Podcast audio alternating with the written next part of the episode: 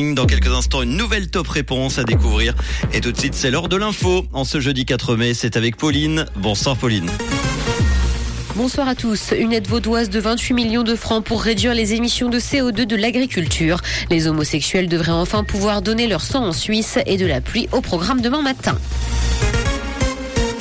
Une aide vaudoise de 28 millions de francs pour réduire les émissions de CO2 de l'agriculture. Les agriculteurs pourront en bénéficier dès cette année afin de faire pousser de nouvelles cultures ou acheter du nouveau matériel. Ils pourront par ailleurs obtenir des conseils et des diagnostics pour renforcer leur autonomie énergétique, installer des panneaux solaires ou une centrale à biogaz.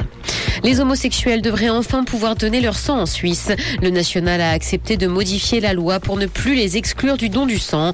Les restrictions de don seront seulement liées à des comportements à risque indépendamment de l'orientation sexuelle. Pour rappel, la loi impose aux hommes ayant des rapports sexuels avec d'autres hommes de respecter une abstinence de 12 mois avant de donner leur sang. Le Conseil des États doit cependant encore se prononcer sur le sujet. Les 16-18 ans se ruent sur le permis moto en Suisse. L'abaissement de l'âge pour conduire une moto 125 cm3 séduit les jeunes, mais le nombre d'accidents inquiète. Cet abaissement de l'âge a d'ailleurs eu lieu il y a maintenant deux ans et permet à de nombreux jeunes de se déplacer plus rapidement. Cependant, les consignes de sécurité ne sont pas toujours respectées à la lettre. Dans l'actualité internationale, guerre en Ukraine, Moscou dénonce une vague de sabotage ukrainien sans précédent sur son sol, et ce au lendemain d'une attaque présumée de drones ayant visé le Kremlin et que la Russie a imputé à Kiev. La présidence russe accuse par ailleurs les États-Unis de l'avoir commandité. La Maison-Blanche a réagi, accusant Moscou de mentir au sujet de cette attaque présumée de drones.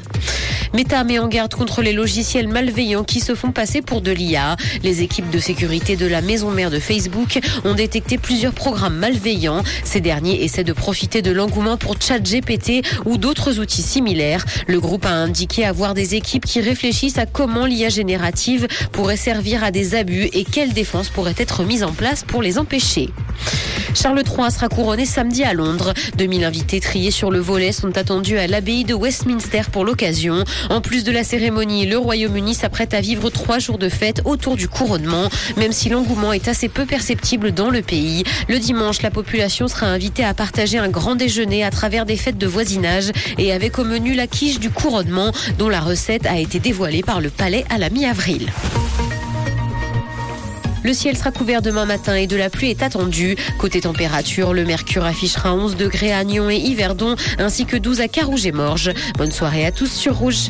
C'était la météo, c'est Rouge. Merci Pauline. J'irai euh, jusqu'à Londres ce week-end juste pour la quiche. Je sais pas, ça me donne envie.